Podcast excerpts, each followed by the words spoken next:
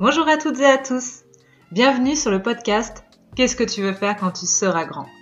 Ce podcast, je l'espère, t'aidera à t'apporter le courage et la détermination pour vivre la vie de tes rêves. Pour cela, je vais à la rencontre de celles et ceux qui un jour ont osé. Osé se lancer dans la grande aventure de l'entrepreneuriat.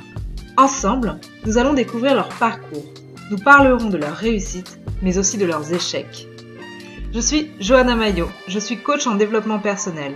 J'aide les hommes et les femmes que j'accompagne à mieux se connaître, à s'apprécier telles qu'elles sont et à découvrir leur potentiel pour enfin créer la vie qui leur ressemble. Je vous souhaite à toutes et à tous une belle écoute.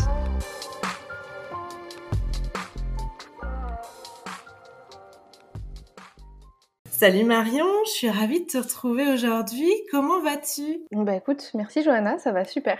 Alors pour ceux qui nous écoutent, on est le 14 juin et toi tu es à Lyon. À côté de Lyon, ouais. Ouais, ouais, exactement. Et tu souffres aussi de la chaleur?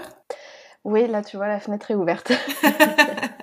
c'est pas quelque chose que je fais beaucoup, mais en ce moment, euh, ouais, c'est indispensable. Mais voilà, je me plains plus quand il fait froid que quand il fait chaud. Oui, on est d'accord. Je suis comme toi. Alors, tu connais du coup la, la, la question tradition de ce podcast, Marion. Oui. C'était quoi ton rêve d'enfant? Alors, depuis que j'ai écouté euh, ton podcast, je me suis beaucoup posé la question et je me suis dit qu'en fait, j'ai eu plein de rêves successifs.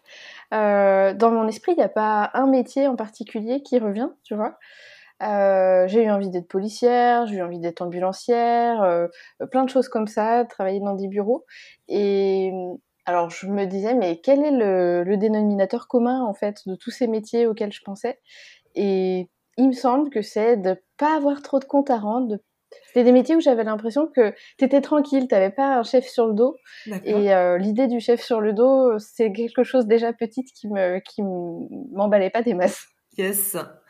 Est-ce que cette image-là, cette envie, elle a drivé un peu ta, ta scolarité? Est-ce que dans ton entourage aussi, on, on te disait, bah, fais euh, tout ton possible pour, dans tes études pour faire le métier de tes rêves? Alors, euh, moi, j'ai grandi dans une famille où tout le monde est plus ou moins à son compte, donc mmh. on m'a toujours, euh, on m'a toujours guidée dans l'idée qu'il fallait que je fasse des études parce que ça me donnerait plus d'opportunités. Mais euh, étonnamment, euh, j'ai pendant toute mon adolescence, j'ai rejeté complètement l'idée d'être euh, d'être à mon compte parce que mes parents, ils étaient commerçants. Donc ils travaillaient beaucoup pour pas grand chose à la fin du mois et euh, énormément de contraintes. Et je leur disais mais jamais de la vie, euh, je moi je serais salarié quoi, je ferais pas comme vous. Donc c'est vrai qu'une quinzaine d'années plus tard, quand je leur ai dit bon bah je, je quitte mon CDI, je me lance, ils étaient un peu surpris. Ils disaient ah mais t'as toujours dit que tu voudrais jamais faire ça. Mais euh, aujourd'hui, être à son compte euh, avec Internet, ça veut dire que euh, on peut avoir beaucoup moins de contraintes qu'un salarié, alors que j'ai l'impression qu'avant, c'était plutôt l'inverse. Alors, on va y revenir. Si tu veux nous faire un petit euh, état des lieux de ta scolarité. Euh, bah, écoute, j'ai une scolarité assez classique. Hein. J'ai fait un bac L que j'ai eu sans grand sans grande effusion au niveau des notes. Hein.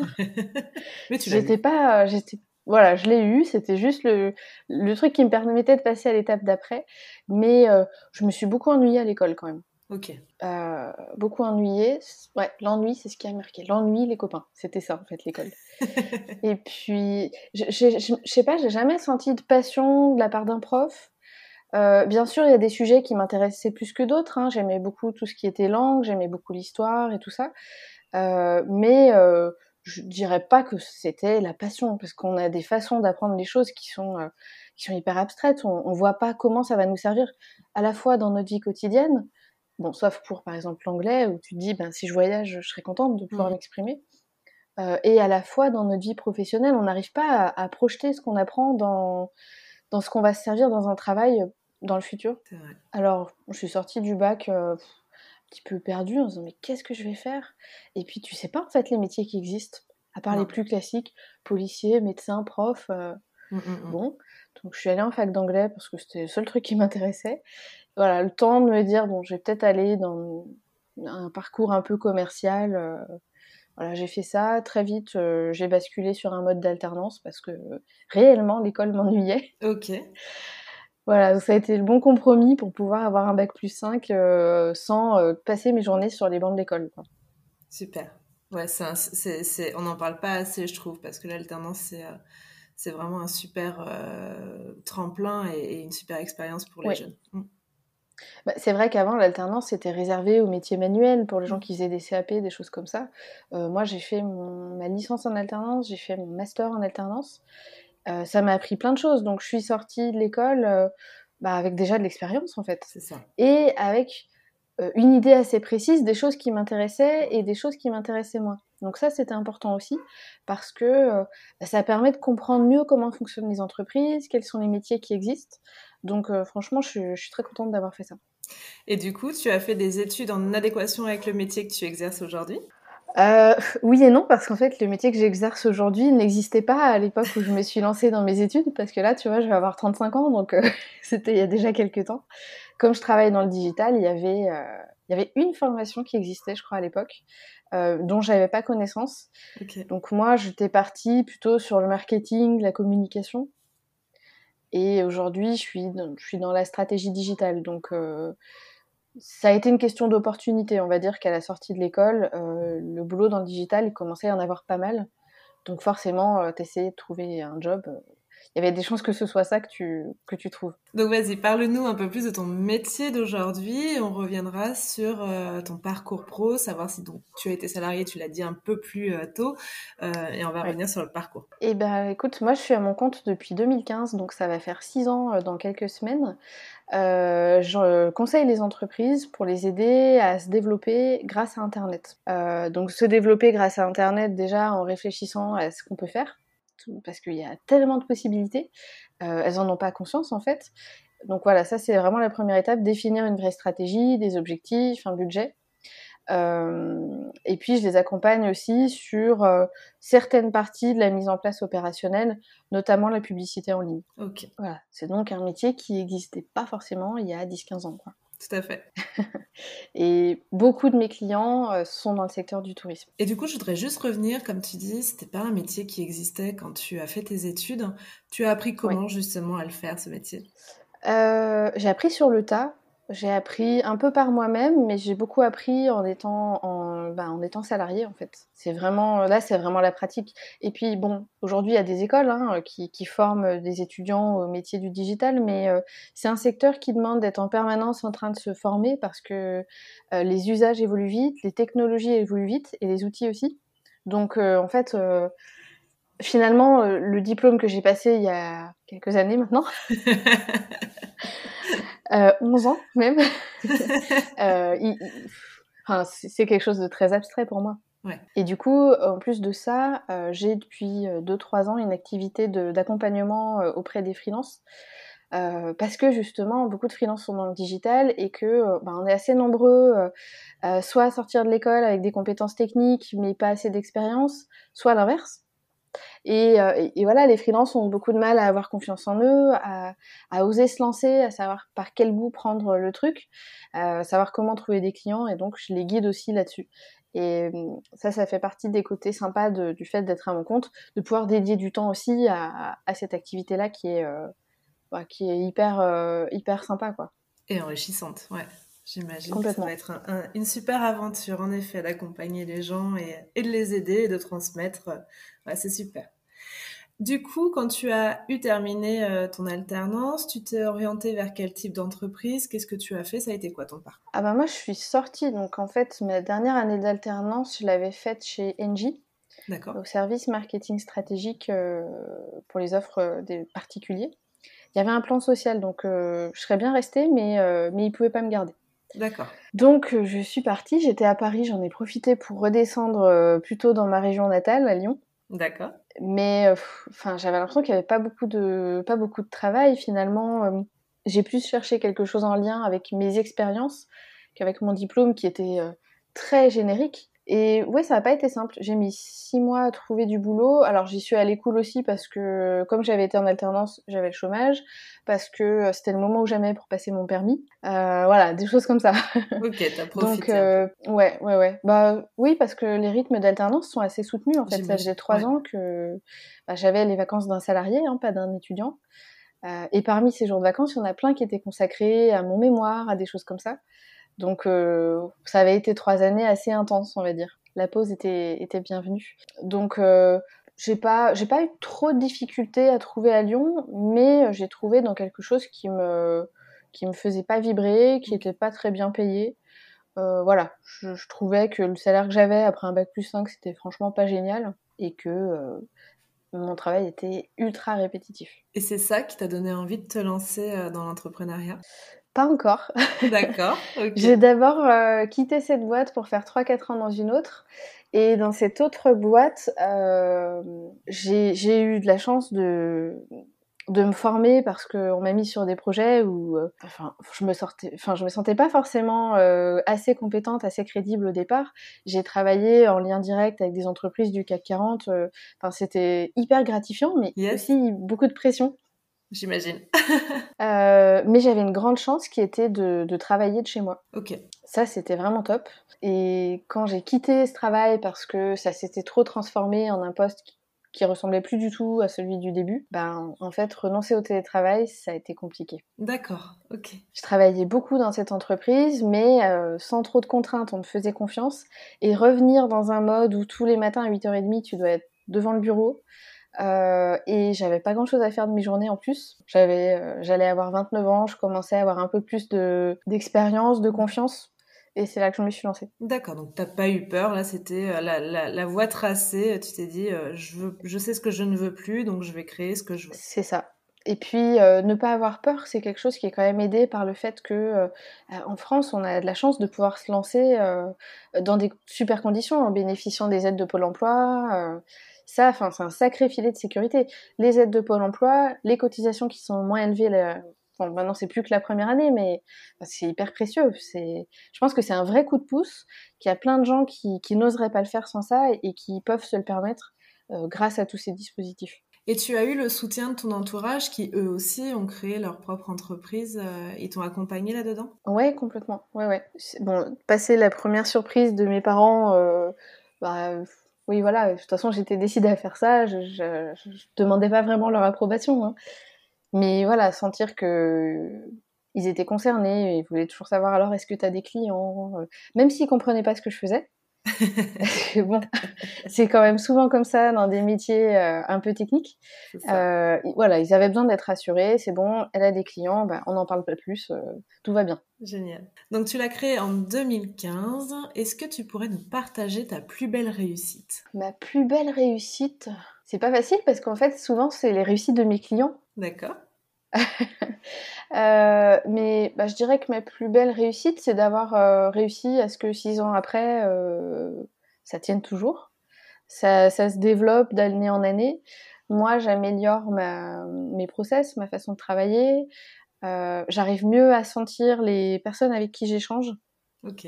Donc, je me plante plus trop sur les clients que je prends. Et ça, c'est un luxe. bah ouais. Mais en fait, c'est que au fil des années, tu, tu fais plus confiance à ton intuition déjà. Euh, donc tu t'écoutes plus et, et, ton intuition s'aiguise aussi un peu. Tout à fait. C'est-à-dire qu'il y a des, des, des signaux qu'il faut qu'il faut savoir interpréter. Au début, tu les écoutes pas parce que tu veux tes clients. Donc tant pis si le, le, le mec a l'air d'être euh, d'être pas carré, tant pis si euh, ça se voit à 15 km qu'il va jamais payer ses factures à temps, euh, t'as besoin de clients. Ouais. Après, euh, quand tu es dans une phase où tu as plus de demandes que ce que tu peux traiter, bon bah soit tu te dis je prends tout, je me débrouille, j'embauche, j'embauche des gens, ce qui est pas mon souhait parce que j'aime bien ne pas avoir trop de contraintes. Ok. Soit tu filtres, tu sélectionnes et, euh, et quand tu peux te permettre de faire ça, euh, oui, des fois peut-être que je rate hein, des choses. Le prospect, je, je, donne pas suite parce que je le sens pas, alors qu'en fait ça pourrait très bien se passer. Ouais, on va dire que mon, mon radar à mauvais clients euh, est quand même euh, plutôt efficace euh, au fil des années. Donc ouais, aujourd'hui je suis, je, enfin tu vois, je travaille de chez moi. euh, je pense qu'après je vais aller m'installer sur la terrasse pour finir la matinée sur l'ordinateur. Enfin c'est génial quoi. Yes. Je gagne mieux ma vie qu'avant. Enfin, euh, je fais ce que je veux là. Euh, du coup, il fait beau. Euh, J'ai décidé. Enfin, on part le week-end prochain, mais le week-end du jeudi au lundi, quoi. Et, j'ai à demander à personne. C'est trop bien. Enfin, et bon, on dit souvent qu'une entreprise qui démarre, elle a trois ans pour faire ses preuves, quoi. Donc là, au bout de six ans, je suis dans une phase de stabilité. J'ai même, bah, t'as as plus de challenge à un moment. C'est aussi pour ça que je me suis lancée sur l'accompagnement auprès des freelances relancer dans un truc un petit peu plus qui me sort de ma zone de confort, qui m'apprend encore d'autres choses. donc ouais, je pense que la réussite, c'est d'en être toujours là et que ça se passe aussi bien. Et j'allais justement te demander, euh, t'as mis combien de temps à peu près avant d'être sur cette, euh, euh, ce moment où tu peux dire, euh, ok, j'ai, je, sais un peu plus avec qui j'ai envie de travailler, je peux m'octroyer le nom avec des clients. Et puis, à quel moment tu as commencé à en vivre aussi? Alors, j'ai commencé à en vivre, ça, ça a été la première étape. On va dire que... Alors, il y a, alors en vivre, je sais pas, parce qu'on peut vivre de peu finalement, mais égaler mon salaire de, de salarié, on va dire, ça a mis six mois à peu près. Il y a des petites mésaventures entre temps parce qu'il y a des clients qui n'ont pas payé, donc euh, ça aurait pu être plus tôt. Mais c'est quand même très rapide. Six mois. Ouais, ouais, ouais, c'est rapide. J'en suis consciente. Et euh, après, donc au bout d'un an, je suis arrivée au plafond du chiffre d'affaires d'auto-entreprise, donc j'ai créé une, société. Et donc le fait d'avoir créé cette société, ça m'a mis un peu plus de pression. Donc là, on va dire que je suis un peu revenue en arrière à reprendre des clients en disant oui, mais maintenant tu es en société, tu as plus de charges, euh, t'as plus le droit de te planter. Donc ça m'a fait régresser. Euh, je dirais qu'au bout d'un an et demi, deux ans, j'étais assez confortable de refuser des prospects, de refuser des clients. Euh, même si quelque part, T'as quand même envie de les prendre euh, parce que des fois, t'as des projets qui te font envie, mais tu sais que t'as pas le temps en fait. Le client a l'air sympa, le projet a l'air intéressant. Et t'as toujours, euh, as toujours un petit peu cette idée dans la tête, oui, mais ça durera peut-être pas toujours comme ça. Prends tout ce que tu peux prendre en attendant. Mm, mm, mm. Et je, crois que c'est très. Enfin, il y a beaucoup de cycles en fait dans, dans une activité d'indépendant. Donc là, ouais, le fait de lancer la société m'a fait revenir. Oh, attention, tu as plein de charges maintenant, il faut que tu factures plus. Prends-le celui-là, même si tu le sens pas. Euh, mais ouais, le confort, il est arrivé au bout de deux ans, je pense. Très rapide quand même, super. Ouais. Ouais. Et du coup, tu nous as partagé euh, ta réussite. J'imagine qu'il y a eu des échecs. Est-ce qu'il y a quelque chose qui t'a le plus marqué? Euh, Oui, parce que après être arrivé sur cette phase-là, bon ben un peu perte de vitesse, tu, te démotives un peu parce que tu as une certaine routine qui s'est installée.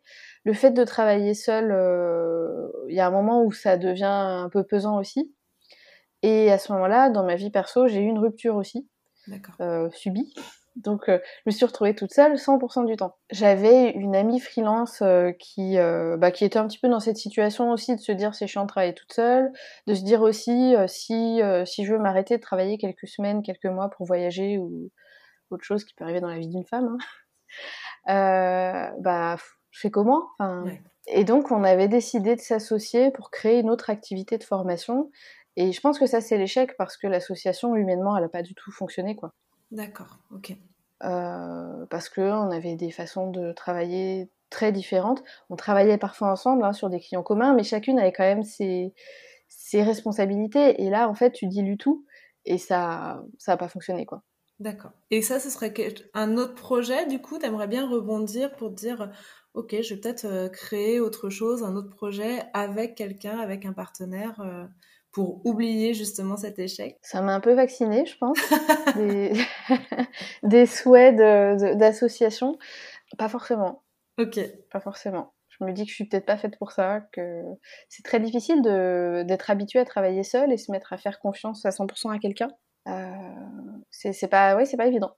J'imagine. On peut faire euh, le parallèle avec euh, la vie perso. Hein. Tu, tu, vis seul pendant des années et intégrer quelqu'un de nouveau dans ta vie, c'est compliqué. Il faut s'adapter. Mais au moins, ça met en lumière bah, ce que tu veux, ce que tu veux pas, ce que tu aimes et ce que tu n'aimes pas. Oui, mais c'est vrai que je pense qu'une des choses les plus difficiles dans le fait d'être freelance, c'est d'être tout seul. Hmm. Et c'est pas forcément quelque chose qui me plaît.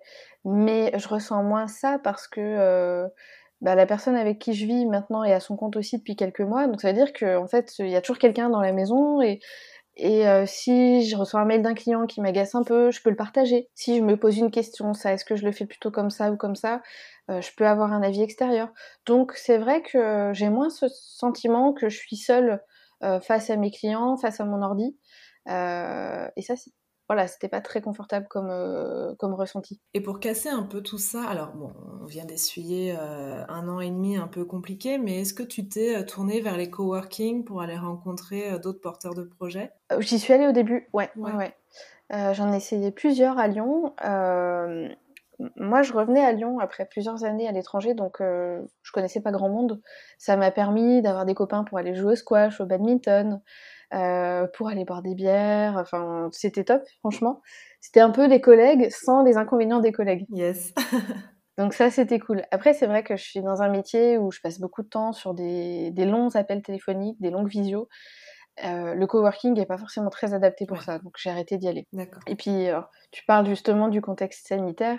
Euh, moi, le premier confinement, ça m'a fait quitter le centre de Lyon, ça m'a fait quitter l'appartement pour s'exiler et avoir une maison. Et c'est vrai que, bon, bah, du coup, s'il faut faire 30 km pour aller au coworking, t'as plus envie de le faire, quoi. Non, c'est sûr.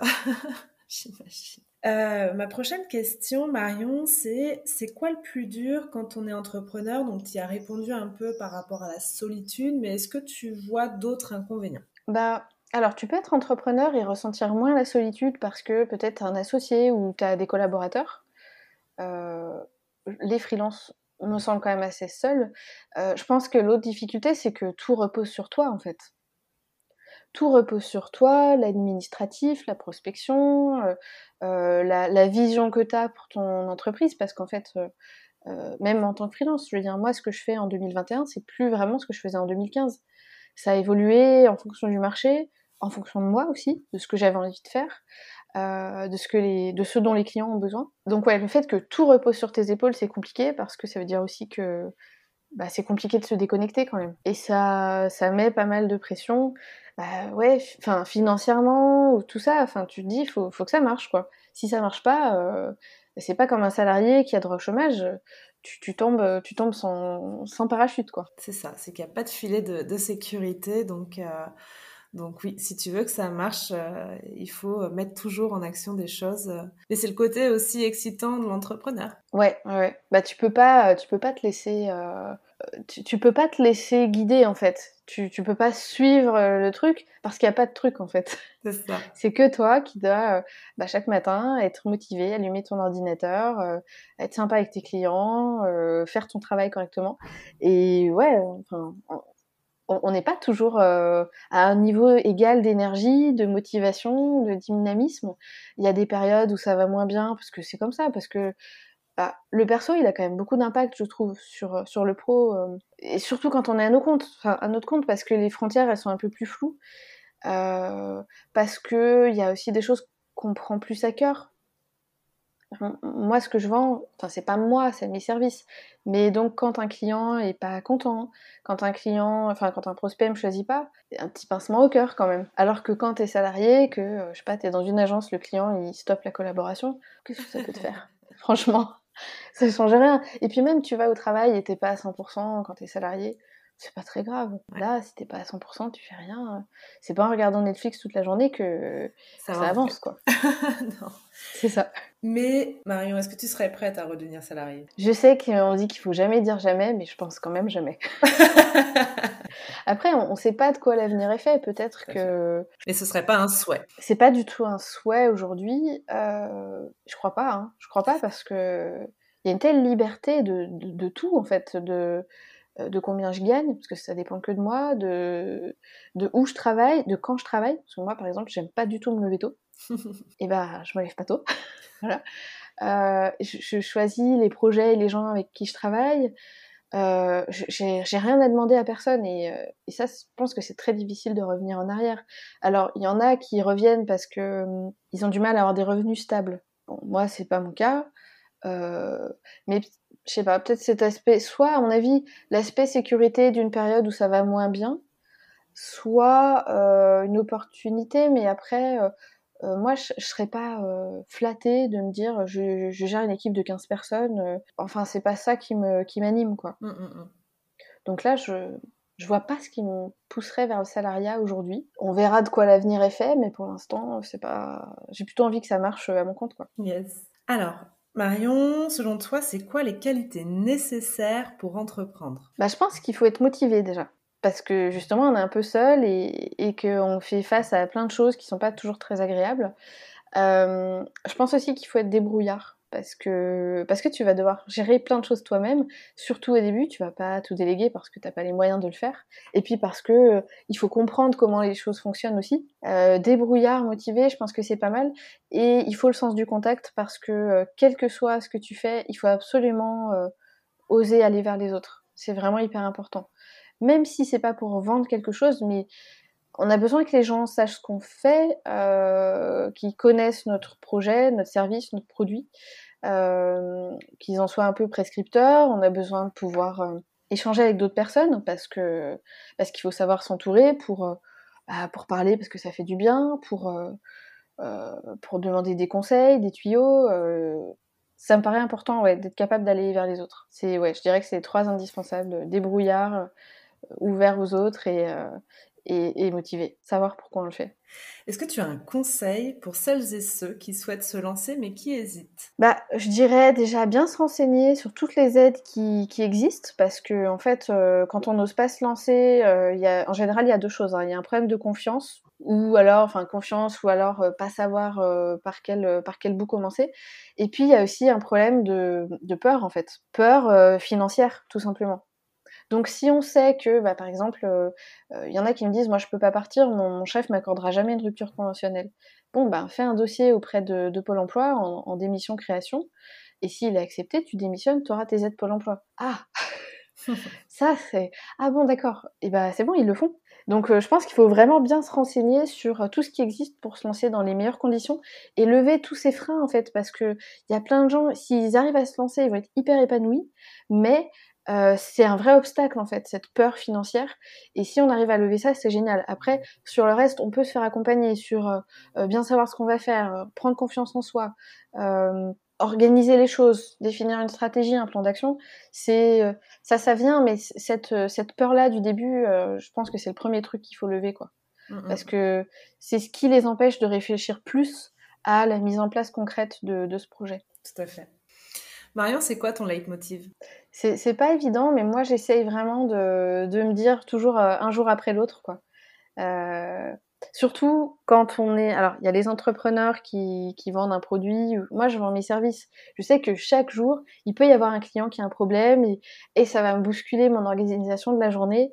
Mais voilà, un jour après l'autre. Euh, et ne, enfin, au, maximum, ne pas remettre au lendemain ce que je peux faire aujourd'hui parce que je ne sais pas ce qui va me tomber dessus demain. c'est important en effet. Comment tu te vois dans 5 ans? Bon, dans 5 ans, ma vie aura changé diamétralement parce que dans quelques mois, je, je vais accueillir des jumeaux. Ah oui, félicitations Oui, ah oui en effet, gros gros changement. voilà, donc euh, c'est un peu un point d'interrogation sur moi. Je me demande comment ça va changer mon rapport à mon travail je sais déjà, euh, et c'est déjà prévu dans le contrat de l'assistante maternelle que je veux travailler moins.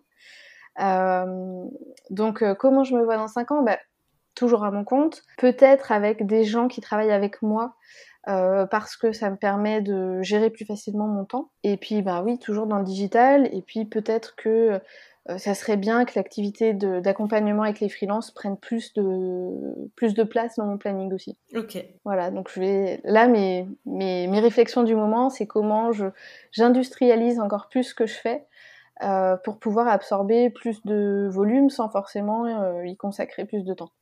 Très bien. Donc si tu as une formule magique comme ça, hein, on prend aussi tous. Alors malheureusement, je l'ai pas, mais je pense qu'il faut arriver petit à petit à optimiser des choses. Et euh, pour ça, ça me paraît important d'arriver à prendre du recul sur ce qu'on fait en fait. Euh, de se dire, j'en parle avec quelqu'un d'autre, un coach, au hasard, ou, ou, même, euh, tu vois, quelqu'un, quelqu'un qui est, bah, qui est entrepreneur, qui est freelance aussi comme toi, et, et qui va pouvoir avoir un œil extérieur, parce que il euh, y a des trucs qu'on fait par habitude en fait, et et ça n'a pas vraiment d'explication, ou alors peut-être qu'il y en a une, mais c'est un, un, petit blocage qui peut se lever.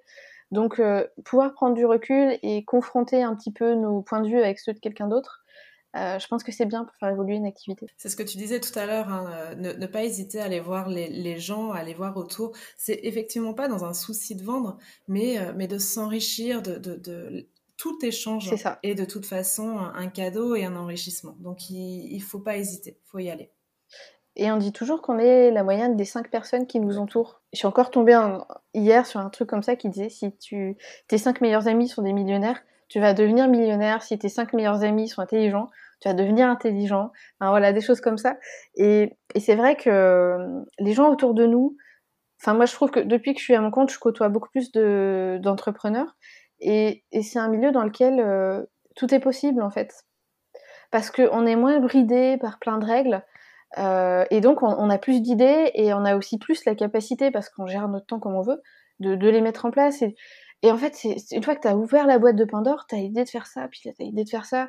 Et la difficulté, ça devient juste de sélectionner, en fait, parmi tout ce que tu as envie de faire, qu'est-ce que tu vas lancer réellement. Et plus tu parles avec des gens, plus tu vas avoir des idées, plus tu vas avoir une vision claire de ce qui existe et, euh, et être guidé dans tes choix, en fait. Exactement. Et puis c'est ça, c'est l'importance de s'entourer. Alors, euh, la moyenne des cinq personnes, c'est aussi, tu peux le faire dans, dans, ton perso, dans le pro. Euh, moi, je sais que quand j'ai euh, eu envie de, de, me lancer, bah, je me suis entourée de mentors et de personnes dans l'entrepreneuriat parce que, alors, pas parce que mes, mes, mes parents ne m'auraient pas soutenu, mais ne me comprenaient pas ne comprenaient pas non plus que ce pourquoi j'allais euh, œuvrer, donc ça les dépassait complètement. Donc, euh, bon, tu as eu un super réflexe. Exactement, faut changer un peu son, son entourage et se dire bah, c'est ok si tout le monde n'est pas en adéquation. Par contre, je vais m'entourer de gens qui vont comprendre et qui vont m'aider. Oui, c'est vrai aussi qu'il faut apprendre à faire face aux, aux appréhensions de l'entourage aussi parce que ils comprennent pas forcément ce qu'on va faire. Enfin, ces nouveaux métiers et tout ça, euh, c'est pas forcément très parlant pour eux. Et puis que euh, se lancer à son compte, ça peut toujours être perçu pour comme un risque, alors que on est dans une société qui valorise beaucoup le CDI et son, son confort, sa sécurité. Faut, faut apprendre à rassurer les gens aussi, je pense. Parce ça. que c'est pas une énergie très positive à avoir euh, autour de nous, en fait. Ça serait dommage de renoncer à cause de ça. Tout à fait, je suis d'accord. Ariane, est-ce que tu as un message à nous communiquer? Bah, je dirais que si vous avez envie de vous lancer, il faut vraiment, vraiment euh, bah, préparer votre projet et le faire parce que ça peut vraiment amener beaucoup d'épanouissement euh, à tous les niveaux de votre vie. Parce que quand on gère sa vie pro, euh, ça veut dire que notre vie perso, c'est plus, enfin, pour moi aujourd'hui, c'est mon travail qui s'adapte à moi et pas l'inverse. Et ça veut dire qu'on peut être beaucoup plus épanoui. Donc vraiment, ceux qui ont envie, bah, levez les freins et, et lancez-vous. Osez. Osez. Il faut y ça. aller. Comment on peut faire appel à tes services? Euh, Alors, si vous êtes une entreprise et que vous avez besoin de vous développer grâce à Internet, je peux vous aider. Euh, si vous êtes freelance et que vous avez envie de développer votre activité, je peux vous aider. Et si vous avez envie de vous, lancer en freelance, je peux vous aider aussi. Le plus simple, c'est de me contacter sur LinkedIn. D'accord. Donc, je mettrai dans, la, dans le descriptif du podcast ton nom et ton prénom. Super. Et la dernière question, euh, du côté de Lyon, on est plutôt team pain au chocolat ou chocolatine? Pain au chocolat, évidemment. Comment vous dites euh, à La Rochelle, je crois que tu es À La Rochelle, j'ai beaucoup de chocolatine. Moi, je viens de Paris, ah. donc je suis pain au chocolat. ouais. Mais j'ai beaucoup, beaucoup de chocolatine autour de moi. Donc, j'essaye d'équilibrer un peu le débat. Personne n'est parfait. En tout cas, Marion, merci beaucoup. Merci pour ces précieux conseils. Euh, toutes mes félicitations et puis euh, plein de bonheur dans, dans, la nouvelle vie qui t'attend. Euh, parce que là aussi, tu vas être euh, chef d'entreprise d'une nouvelle entreprise hein, avec deux petits bouts. Donc, euh, merci d'avoir pris de ton temps euh, pour me consacrer cette, cette interview. J'ai passé un très très bon moment. Moi aussi. Je te dis bonne journée. Bonne journée. Je vous remercie d'avoir écouté cet épisode. J'espère qu'il vous aura plu et donné le courage de vous lancer dans vos projets. Si vous aimez le podcast, faites-le moi savoir en vous abonnant, likant, partageant ou en m'envoyant un commentaire. Si vous aussi vous souhaitez partager votre histoire, envoyez-moi un mail à agencelesbêtises@gmail.com. Vous pouvez me suivre sur les réseaux sous le nom de Johanna Mayo ou bien encore Agence Les Bêtises. Quant à nous, on se retrouve la semaine prochaine pour un nouvel épisode et d'ici là, prenez votre vie en main. Belle journée